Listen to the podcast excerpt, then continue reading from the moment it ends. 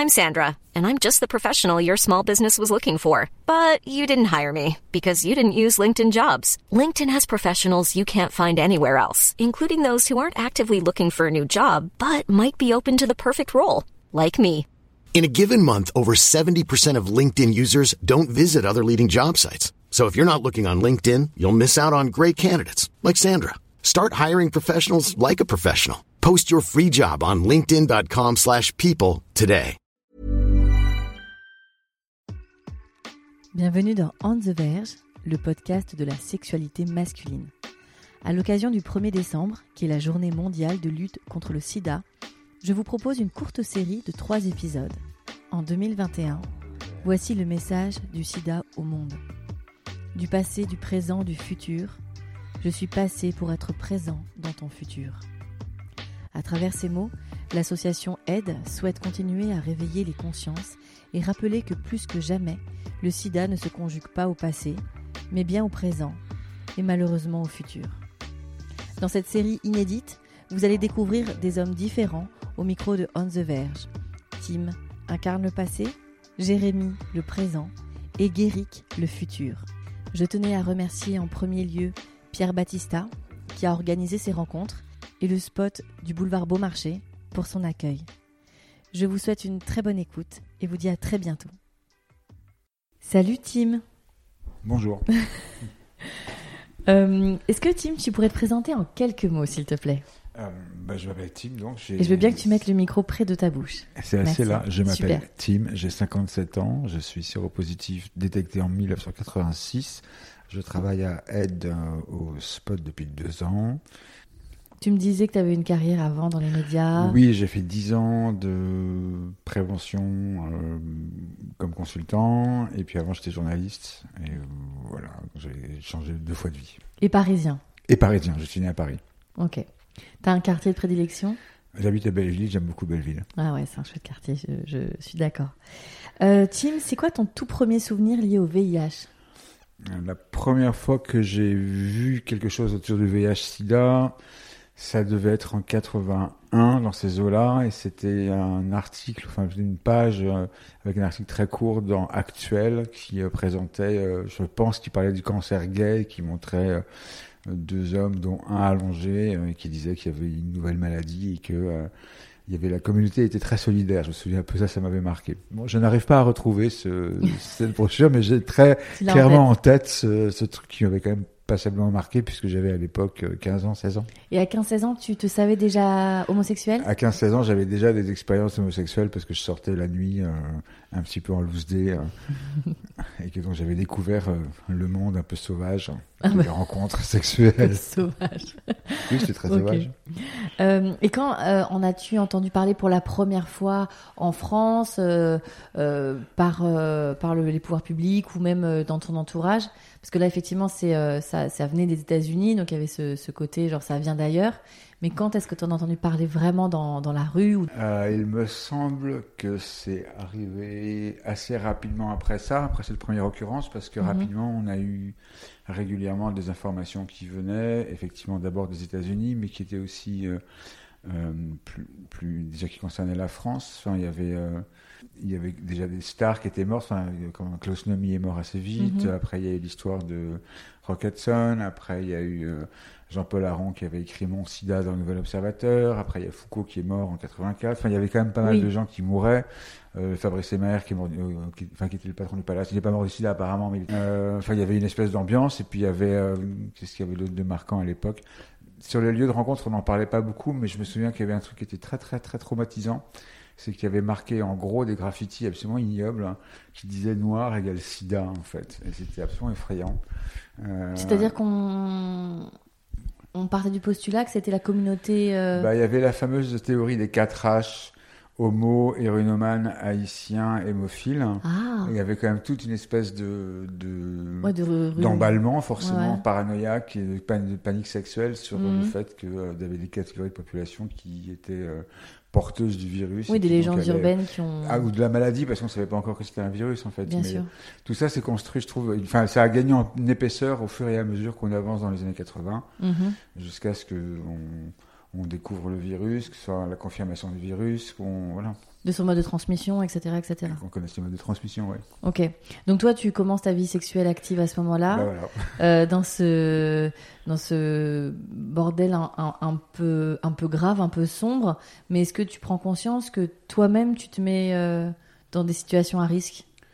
Bah, en fait, au début, euh, je pense que j'ai fait absolument comme tout le monde, c'est-à-dire que j'ai mis à distance. Euh, Enfin, encore une fois, je suis très jeune. hein. Moi, j'ai commencé à sortir quand j'avais 15-16 Ouais. ans, euh, de nuit, euh, totalement en loose day. Et euh, après, j'ai euh, au, au ly- au lycée, j'étais un petit peu, enfin, c'était un peu abstrait quand même pour moi tout Bien ça. sûr, C'était- bah, bien sûr. une expérience un peu subie, et donc le sida, c'était quand même assez loin. Oui. Après le bac, euh, j'ai fait une année de prépa, et là, je me souviens que c'était pareil aussi. J'étais pas très ni à l'aise dans la prépa ni dans la sexualité. Enfin, il y avait un truc en trop. Euh, j'ai vu l'homme blessé pendant cette année-là, et l'homme blessé, c'était un petit peu compliqué parce que la vision de l'homosexualité était très sombre. hein. Oui. Euh, le héros avait pas beaucoup plus que moi. euh, ça- il y avait tout un espèce de truc identificatoire qui était un peu glauque. Donc en fait, ça a contribué aussi à mettre mon homosexualité à distance, mais peut-être aussi la façon que j'avais de faire attention. Mhm. Et déjà, donc je me souviens qu'au début, c'était un petit peu. euh, Enfin, j'étais un peu pas foufou. Enfin, si, j'étais foufou, mais surtout pas très assumé. J'ai commencé à réagir en 1983 Mhm. environ, en lisant des choses sur la découverte du virus qui commençait à se faire à l'époque, parce qu'il y avait déjà une première piste. Donc c'était évident que c'était potentiellement un virus, ou en tout cas quelque chose qui se transmettait. Et donc, il pouvait se transmettre par les fluides, enfin, en tout cas par le. Oui, c'est ce qu'on- On savait pas, quoi, mais il y avait quand même une grosse présomption. Et c'est vrai que j'avais, du coup, adapté ma sexualité un peu à une, à une façon anarchique. Hein. C'était pas très, très. C'était plus intuitif qu'autre chose, quoi. Oui, j'étais très intuitif à ne, ne pas. euh, En plus, ça m'arrangeait parce que comme j'étais quand même très jeune, du coup, je me disais que ne pas pratiquer la sodomie, c'était la façon à la fois d'éviter la grande question de l'homosexualité tout en évitant la question du sida.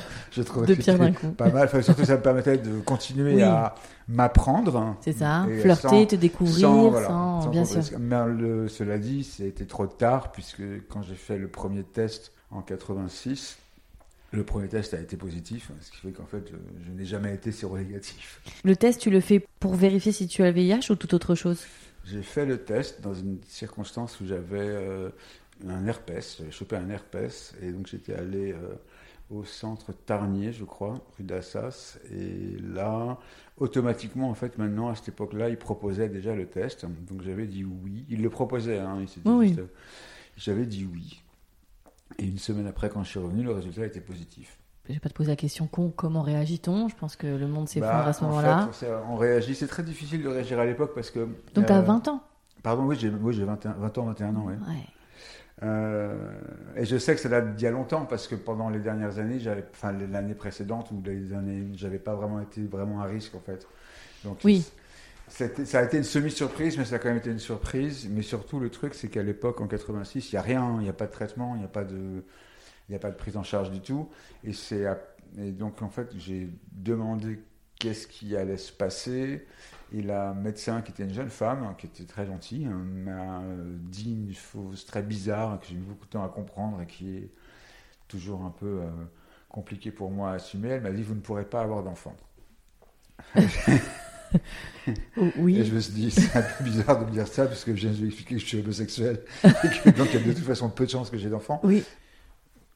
Mais sur, mais sur le coup, j'ai pas bien. Enfin, si, ce que j'ai compris, c'est qu'elle n'avait pas de solution à me proposer, surtout. Ouais. et que sa, sa phrase était un, ça lui a un peu sorti comme ça. Je sais pas comment ça se passe. Je, je pense que j'étais pas la seule personne à qui elle a annoncé qu'elle était séropositive. Oui, sans solution, quoi. Sans- mais elle est quand même sans solution. Donc elle va pas me dire bah, vous allez mourir dans deux ans. Elle, mais Oui, même à on l'époque, savait pas quoi dire. c'est ça, on ne savait pas Donc, quoi euh, dire, bien sûr. pas quoi dire. Je pense qu'après elle m'a dit le truc d'usage, c'est-à-dire bah, tant que ça se déclenche pas, ça se déclenche pas. Et voilà. Et moi je suis reparti euh, un peu en sens inverse. Alors c'était très étrange parce que c'était le, exactement le même chemin que je prenais quand j'étais ado pour aller au lycée juste Mm. quelques années avant. Donc j'ai fait et c'était très tôt le matin aussi, donc j'ai eu l'impression de refaire ma Ouais, vie ouais. à l'envers. Ah oui, un Donc ça a été euh, un peu très compliqué. cinématographique dans Très ce, cinématographique, dans ce moment-là. mais euh, très cinématographique. Après, je devais partir à Londres. et Je suis parti à Londres et, euh, voilà, et pour le week-end, enfin pour le week-end pour quelques jours, et je l'ai fait. Et j'ai euh, j'ai un peu occulté, j'ai pas occulté, mais disons que j'ai alors j'ai arrêté la vie sexuelle. J'ai pendant un temps fait une sorte de moratoire euh, Mhm. sexuel. Ça me paraissait quand même la moindre des choses. Le temps de digérer tout ça et de voir comment ça allait se passer. Et après, je pense que j'ai tablé sur le fait que euh, J'étais séropositif, mais pas malade du sida, qu'il fallait pas que je tombe malade. hein. T'en as parlé à des amis, à des proches? J'en ai parlé à des proches, j'en ai parlé avec le mec chez qui j'habitais, avec qui j'étais à l'époque, et puis cette bande-là, qui était ma bande donc de nouveaux amis euh, gays ou Mhm. entourage, entourage gay. J'en ai aussi parlé à ma bande de vieux potes du lycée. Ouais. Et euh, c'est tout. J'en ai pas parlé à ma famille. hein. Mhm. Hmm, Ben, parce que voilà, hein, Ouais. c'était euh, pas la peine. Enfin, mon père est mort quand j'étais enfant, quand j'avais 5 ans, et j'aurais eu l'impression d'apporter encore du malheur en fait. Je comprends. Donc euh, j'ai pas dit à ma famille, non pas qu'il l'aurait forcément super, euh, il m'aurait pas rejeté. Je- J'avais pas peur d'un rejet, mais j'avais pas envie d'être celui par qui le malheur arriverait à nouveau. Oui, oui, je comprends. Voilà. Surtout sans- à cette époque, encore une fois, où on Il n'y avait recontextualise. rien en fait. On- on- pas- voilà. Et notamment, c'était ça, c'était cette attitude-là vis-à-vis de ma grand-mère, vis-à-vis de ma mère, Bien par sûr. exemple. Je pense que ça aurait été très mm, paniquant pour eux, Oui. pour elle. hein, de- Puis c'est pas dans la suite logique. Dans, la tête d'un parent. J'ai un peu croisé les doigts en espérant que ça se Mm. passe le mieux possible. Comment, du coup, tu arrives dans la trithérapie? À quel moment ça arrive exactement dans ta vie? Ah bah c'est beaucoup plus tard parce que moi ça c'est en 86. Après en fait j'avais repris, des- j'avais interrompu mes études un petit peu sauvagement après l'hypocagne parce que je trouvais pas ma Oui, voie, ça pas me ton faisait chier et que je trouvais que j'avais autre chose à faire que de faire des études.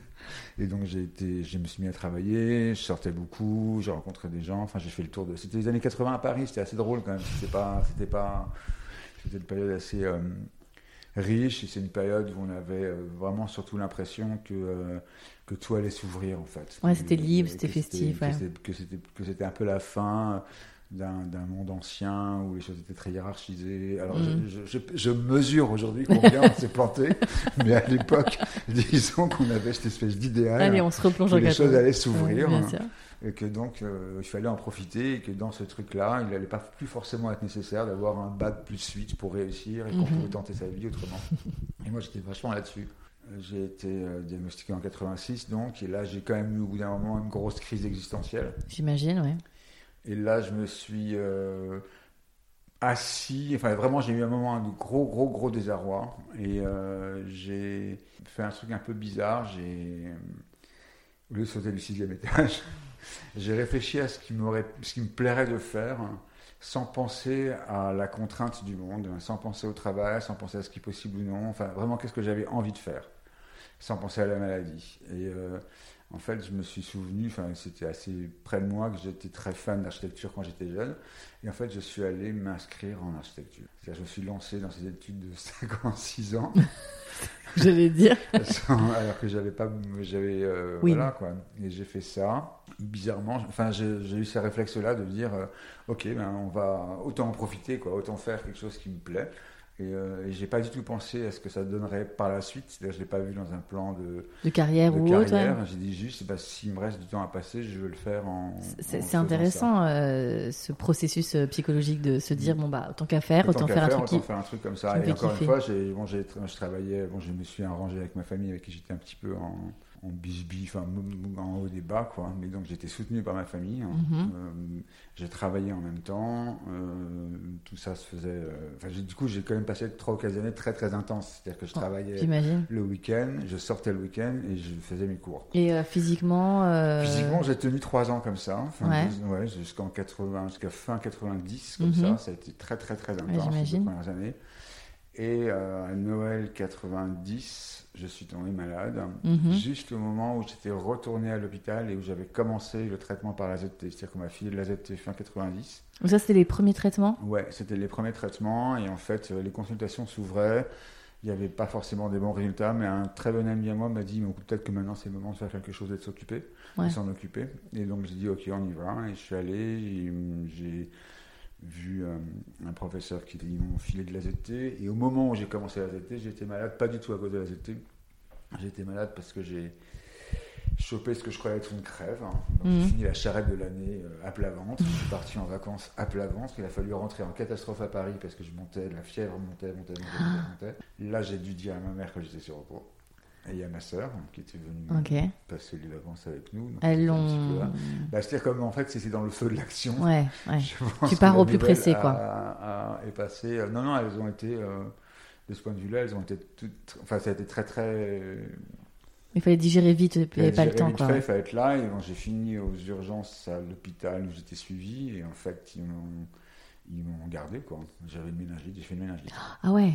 J'ai fait une méningite, je suis monté très très haut et je suis tombé dans les pommes. Waouh. Je me suis réveillé quelques jours plus tard. Donc, tu as été traité pour ça? J'ai été traité pour ça. Enfin, on n'a jamais trop su d'où venait cette méningite, mais enfin, du coup, je m'en suis quand même tiré. Waouh, ouais, effectivement. Et, euh, et après, je suis parti. euh, voilà, donc c'était mon entrée dans le sida, on va dire. Ouais. Donc ça c'est en 90.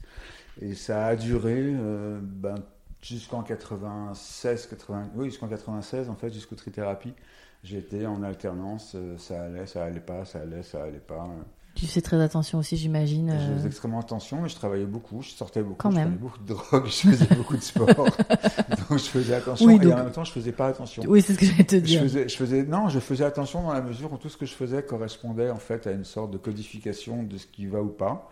J'avais des, tout, tout ce que je faisais en fait était euh, évalué en fonction de, de, de ma, de mon état perçu. Si j'arrivais à faire ça, ça voulait dire que ça allait bien, et si je n'arrivais pas à faire ça, ça veut dire qu'il y avait un problème. Mais ça, c'était toi avec toi-même, c'est ton intuition. C'est-à-dire que tu n'écoutais pas, même si j'imagine que tu écoutais médecin, mais euh, si on te disait, bon, écoutez, euh, la team, vous tirez un peu sur la corde, si toi, tu te sentais bien, Premier suivi que j'ai eu à la pitié, au début ça s'est bien passé, et en fait au bout d'un moment, j'ai vers 92, 93, euh, je, je, je, je vivais avec un mec à l'époque, j'étais tombé amoureux en 88, j'étais tombé amoureux d'un mec qui habitait au Canada, waouh. faisant les choses simplement, et donc je suis très- totalement amoureux de lui, et donc on s'est fait une relation un peu à distance, lui aussi était séropo. Euh, à l'époque, il n'y avait pas Internet, il y avait téléphoné, ça coûtait une blinde. Donc on s'écrivait. Ouais, beau. Voilà, on s'écrivait. Donc le- Les romantiques sont. la- voilà, c'était super romantique et c'était un peu compliqué. Moi, on y, y venait, moi j'y allais quand je pouvais. On. En plus, on n'avait pas un flèche. Enfin, c'était quand même euh, des moments où on était très jeunes et sans argent. Donc on a fait tout ce qu'on a pu pour le faire. Puis il est venu s'installer à Paris. Mhm. Et quand il est venu s'installer à Paris, donc en 92, 91, 92, je sais plus exactement, il est tombé malade. Et il est tombé malade très rapidement et très gravement en fait. On habitait dans un appartement que j'occupais qui était très agréable, mais qui était tout petit, qui faisait euh, 20 mètres carrés, au septième étage. Donc là, Ouais, il y avait une des- maladie qui était très violente et euh, ça a été très chaud. Ça c'est voilà.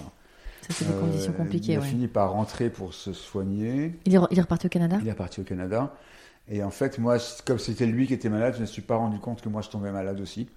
Et que je commençais à avoir des, des sortes de tuberculose, en fait, à répétition. Ah, Et donc, j'étais très, très fatigué, j'étais très épuisé. Et donc, ça a été, ça a été une phase euh, extrêmement dense et compliquée entre 91 et 80, 96.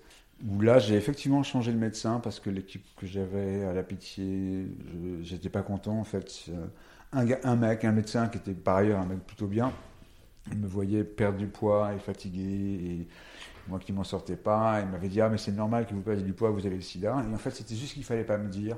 ouais, je comprends. Donc en fait, j'ai pris Oui. mes claques et mes claques, et surtout mon dossier médical, et je suis allé voir une autre médecin qui est toujours la mienne actuellement, qui au contraire, Ah. elle m'a pris, donné un traitement tout de suite, mis en examen, enfin m'a re- m'a m'a mis Oui. en examen, fait les Ouais. examens qu'il faut. Je vois ce que tu veux dire. Elle m'a, elle m'a totalement remise d'aplomb. Puis elle t'a apporté des solutions. Quoi. Elle m'a apporté des solutions. C'est la médecin avec qui je, que je vois toujours, que j'adore, qui m'a sauvé la Ah vie. bah, il fait partie de ta famille maintenant. Voilà.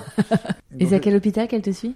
C'était à Saint-Antoine. Puis après, je suis retourné à la pitié. Enfin, toujours, Oui. on, suivait, on, suit le, on suit le médecin. Donc tout ça, ça s'est passé très, très, de façon très complexe entre Mhm. 90 et 96.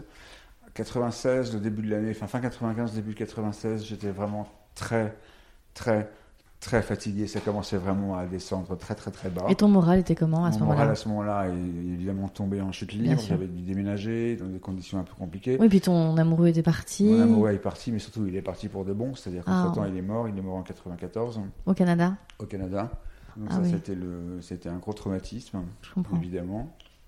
Et, euh, et donc ouais, toute la période de- à partir du moment où il est mort en 94 et le moment où les trithérapies sont arrivées 95-96, ça a été une phase extrêmement J'imagine descendante. de, de dépression difficile. Ouais. Voilà. Mais euh, à la fin, j'étais vraiment pas bien. 80, fin 95, j'étais vraiment pas bien. Début 96, c'était vraiment très inquiétant. Et en fait, les trithérapies sont arrivées. Mais t'as pas avril. 30 ans à ce moment-là. hein. Hmm, si, j'ai 30 ans en 94. donc 94, j'ai 30 ans, ouais. Donc en 96, les trithérapies arrivent et je les, j'ai accès évidemment. Enfin évidemment non, parce qu'il y a des gens qui n'ont pas eu accès. Mais moi j'étais. À euh, quel titre ils n'ont pas eu accès? je crois que les gens qui étaient trop euh, malades ou trop, euh, trop, trop, trop loin avancés dans la maladie Ah, n'ont pas forcément eu accès au traitement. En tout cas, ça marchait pas. Il y quand même des gens qui sont pas été sauvés Bien par sûr, les bien sûr, à Faut pas ces les oublier, bien en sûr. fait. C'était- quand même assez.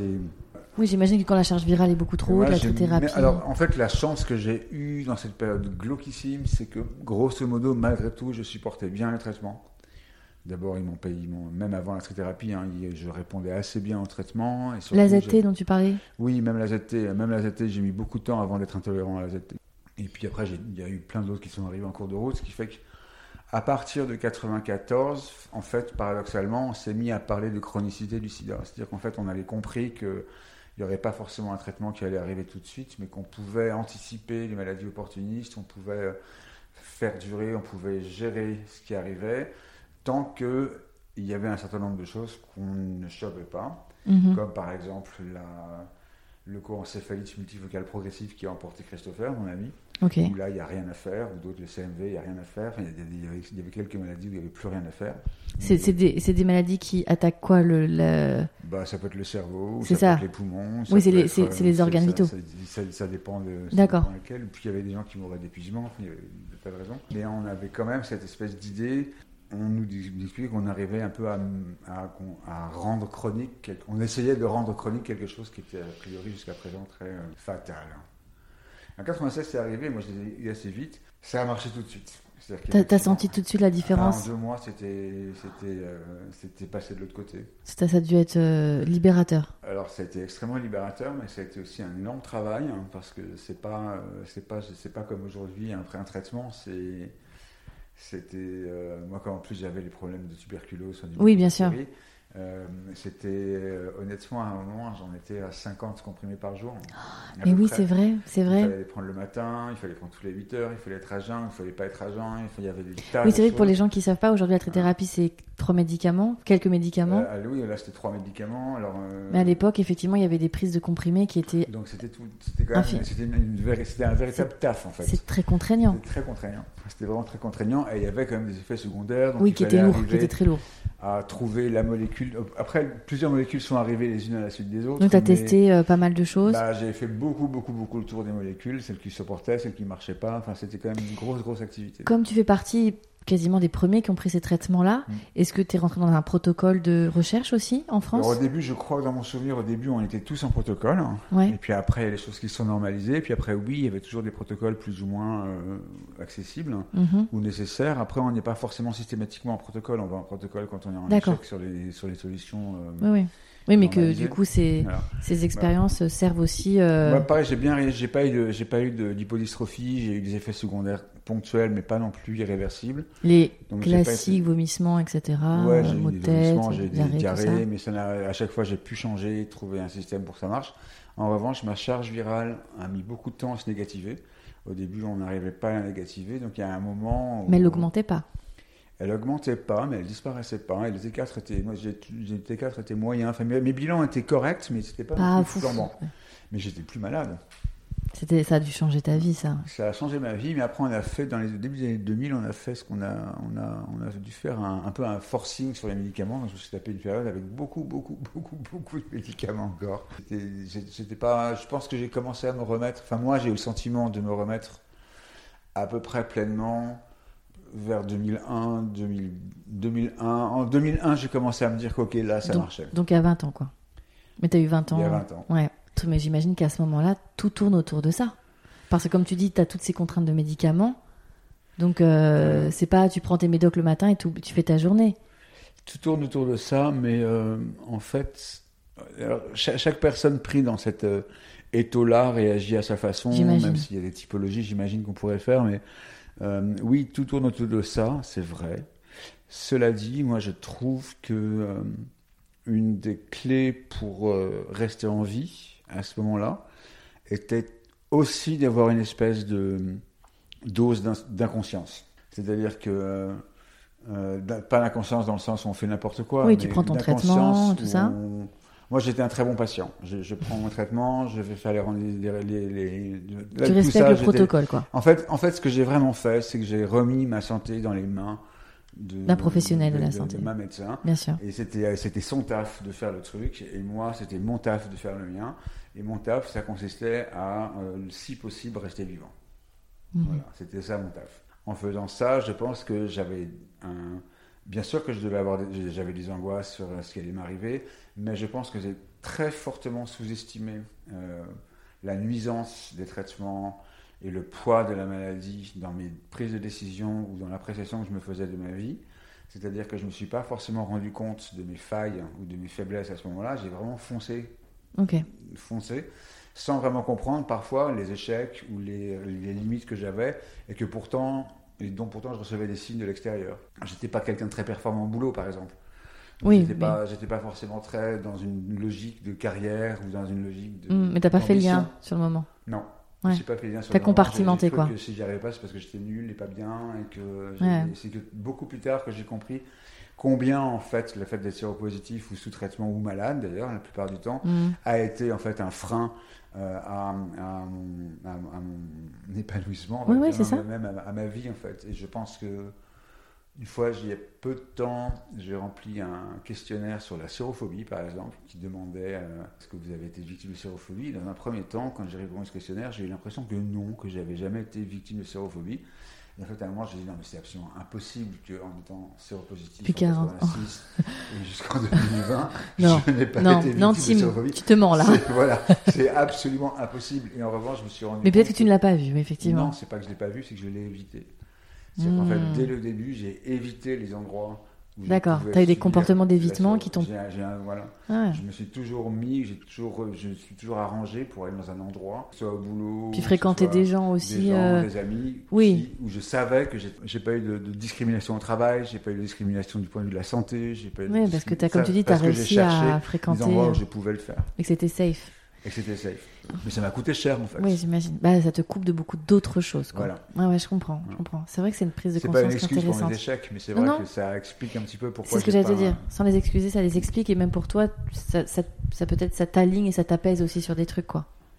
Oui, bien sûr, ça, oui, ça m'apaise. Après, il y a des choses qui sont très lourdes aussi à porter quand on est dans cette situation-là. Euh, qui est, parce que tout le monde, enfin, beaucoup de gens sont morts autour de moi, évidemment. Ouais. Donc, pas, enfin, il y a Chris, bien sûr, qui est mort, mais il y a beaucoup de gens qui sont morts euh, très proches. euh, Enfin, ça a été quand même une espèce de spirale absolument infernale. Oui, c'est ce que tu dis dans les années 90, avant que tout le Bah, traitement C'est-à-dire arrive. qu'en fait, en 85-86, il n'y a personne qui meurt du sida autour de moi, où c'est assez lointain. Et puis, plus on avance dans les années, plus les accidents ou les morts ou les malades sont autour de soi, en fait. Ça se rapproche, ça se rapproche, ça se rapproche, ça se rapproche. C'est des gens plus âgés, c'est des gens amis, amis, amis, amis d'amis, puis après c'est des amis d'amis, puis après c'est des amis, et puis après c'est des copains, et puis après c'est des gens qu'on voit au club et le samedi on ne voit plus après. Enfin, il y a tout un espèce Wow. de truc très très spirale, très euh, en- d'emportement, Ah ouais. de catastrophe. C'est la vraie tornade, quoi. C'est la vraie tornade. Dans... Et au, au milieu de cette tornade, ben, il y a soi. Et on Ouais, attend voilà, d'être d'être Ah ouais. ha- happé là-dedans. C'est une question qui est difficile et tu peux ne pas me répondre, hein, mais c'est quoi ton rapport justement avec la mort? De l'avoir le- vu si Le, le proche. rapport avec la mort, et, et, euh, euh, en fait, je, je réaffronte ça récemment parce que depuis deux ans et demi maintenant, j'ai un cancer et qu'il a récidivé et qu'il est un peu relou. Euh, donc ça me replonge dans. À nouveau, on m'a fait un diagnostic en disant que ça serait pas guérissable, mais qu'on pouvait gérer. Donc je me suis replongé à nouveau là-dedans. Je me suis fait deux épisodes un petit peu compliqués ces derniers mois. Euh, donc mon rapport avec la mort, la mort elle-même, c'est pas forcément ça le plus. euh, comment je prends, comment je dis ça euh, Vous allez me manquer, quoi. C'est un peu ça le truc. Mm. Je me dis ça et euh, c'est- de la tristesse en fait. Je ressens de la tristesse à l'idée que je peux mourir, mais j'ai pas forcément très peur, mais je ressens de la tristesse à l'idée que je peux mourir Je comprends. de plus voir les gens ou que les gens ne me voient plus. Mais c'est vrai que je le mets vachement de ce point de vue-là. C'est vraiment, c'est pas une blague, quoi. Vous allez me manquer. Mm, je comprends. comme- Aujourd'hui, euh, donc euh, tu es euh, sous trithérapie, tu es chez Aide. C'est quoi ton rôle ici? Alors à Aide, en fait, je suis ce qu'on appelle un accompagnateur communautaire. Alors je suis dans la hiérarchie de Aide, je suis tout en bas.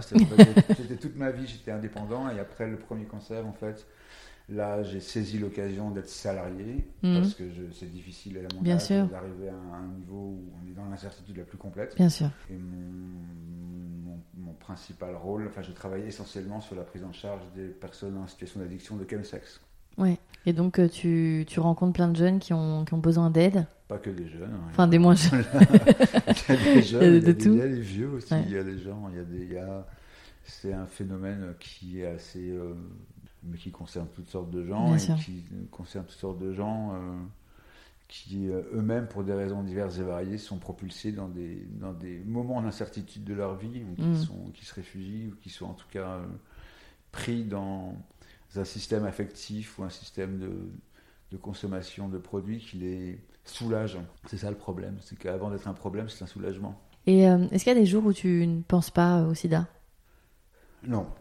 Non, je pense tous les jours aussi. Mais d'abord, je prends un médicament tous les jours, donc j'y pense forcément. Est-ce que c'est un. J'y pense pas dans la mesure où ça n'est plus. La mesure de ma vie n'est plus le sida, en fait, comme ça a Mm. pu l'être dans les années 90, où, où, où chaque geste que je faisais, ou chaque action que j'engageais, ou chaque relation que je, que, que je mettais en place était conditionnée par le fait de pouvoir la faire ou non, et pouvoir la faire dans quelles conditions. Euh, oui, ça c'était très longtemps. euh, un, sou- un souci de soif, on a vraiment une exigence de vie quotidienne très forte hein, euh, pour pas se lancer dans des trucs complètement aberrants, quoi, Mm. ne serait-ce que insensés, Ouais, Je comprends. vraiment. Aujourd'hui, non, beaucoup moins du point de vue du sida ou du VIH, puisque je me sens, du je me VIH. sens plus menacé par le sida. Mais en revanche, euh, oui, sur le cancer, oui. Bien ça, sûr. ça a pris le relais euh, d'une façon, euh, Ouais. façon dite très différente, mais c'est- ça a quand même pris le relais. Ma dernière question, Tim, ce sera euh, euh, comment on vieillit euh, avec euh, le VIH parce que euh, ça va faire, sans sa- avoir la date exacte, mais ça fait une petite quarantaine d'années que tu as le VIH. Ouais, ça, c'est un peu, un peu moins, mais pas loin. Un- voilà, j'arrondis. Mm. Euh, Est-ce que déjà tu connais des, des gens qui ont le VIH comme toi depuis 35-40 ans? Non, je connais peu de gens qui sont séropositifs depuis aussi longtemps que moi. Il y en a, j'en connais. Il y en a, hein, oui, j'imagine. Mais j'en connais pas beaucoup. On s'appelle un peu entre nous les clubs des 6% ou des 7%, je sais plus, parce que c'est vrai que si on regarde les statistiques, quand on en trouve, il y a très peu de survivants. Mhm. Euh, euh, pour moi, le, le- en fait, moi, je me suis, c'est un peu, un peu dur, mais moi, je me vis un peu de toute façon comme un fantôme depuis, euh, depuis tout ce temps-là. C'est-à-dire qu'en fait, je- le fait même d'avoir survécu au SIDA me, me- me donne, m'a toujours posé dans une espèce de distance vis-à-vis de, vis-à-vis du monde extérieur, enfin extérieur à moi. Et euh, c'est vrai, je me sens déjà à la base un peu comme un fantôme qui regarde des gens un peu de haut, euh, pas de l'eau, de l'eau. euh, Oui, je comprends. euh, façon De loin. présente, mais de ouais, je comprends. Comme si c'était euh, un peu déjà. euh, Bah, tu les regardes de loin, mais pourtant tu es, dans une association, tu aides les gens, tu es hyper proche, tu donnes Oui, ton mais temps. en fait, c'est vrai que du coup, je me sens beaucoup dans l'empathie. Enfin, je, je fonctionne beaucoup sur l'empathie et en même temps sur, euh, je dirais pas la non-implication, c'est pas ça, mais disons que je, avec un peu de froideur. En Il y fait. a une distance émotionnelle. une distance, euh, voilà. Ouais, je Pas une distance, pas émotionnelle, mais une distance. Ok. Pas émotionnelle. L'émo- L'émotion ne me gêne pas, mais, euh, mais une distance, c'est-à-dire que ce qui- ce qui arrive, arrive. Quoi. Enfin, une forme de fatalisme, du coup, Ou- Ouais, ou d'acceptation. d'acceptation. L'acceptation, c'est pas forcément du fatalisme, mais une acceptation des choses. Je pense que oui, pour pouvoir avoir une emprise sur les choses, il faut les accepter d'abord. C'est sage. Pour terminer cet entretien, ce que je demande souvent à mes invités, c'est le mot de la fin, enfin le mot ou en tout cas quelque chose qui résume cet entretien. Donc là, tu vas t'adresser à des auditeurs et auditrices euh, qui te découvrent là dans, dans cette petite série inédite euh, euh, qui euh, sortira pour la journée mondiale de lutte contre le VIH. Qu'est-ce que tu pourrais leur dire à ces auditeurs et auditrices? Moi, je pense que on... quand il y a un phénomène comme le sida ou le VIH, ou même euh, maintenant, comme on a eu l'épidémie de Covid, hein, mais d'autres choses bien à la fois humaines et inhumaines, je pense qu'il faut un peu se détacher du sens premier, c'est-à-dire qu'en fait, je ne pense pas que mon expérience. Enfin, ce qu'il faudrait. Ce que j'aimerais bien passer de mon expérience, c'est pas tant Ah, je suis un homosexuel qui a eu le sida, que quelqu'un qui a été conduit de façon inopportune hein, à affronter des choses à un moment où il n'était pas censé le faire. C'est-à-dire que dans ma.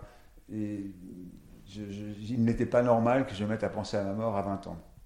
Maintenant, il y a des tas de gens qui, dans le monde, pensent à la mort à 20 ans, dans d'autres sociétés, dans d'autres circonstances, et, euh, c'est une forme de normalité. Donc, en fait, ce que, ce je veux dire, c'est que il y a des choses normales et des choses anormales, il faut savoir les identifier. Et c'est pas les mêmes dans un contexte différent.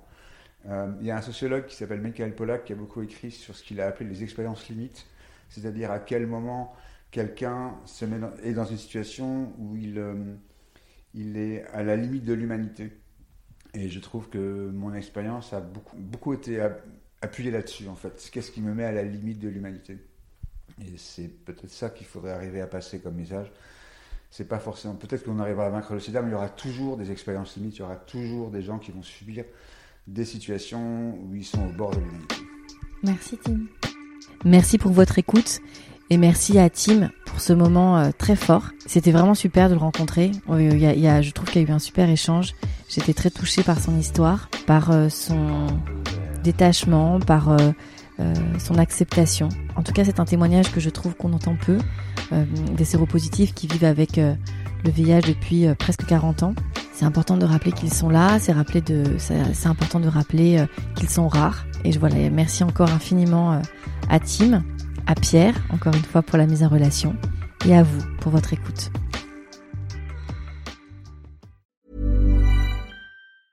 Small details are big surfaces. Tight corners are odd shapes.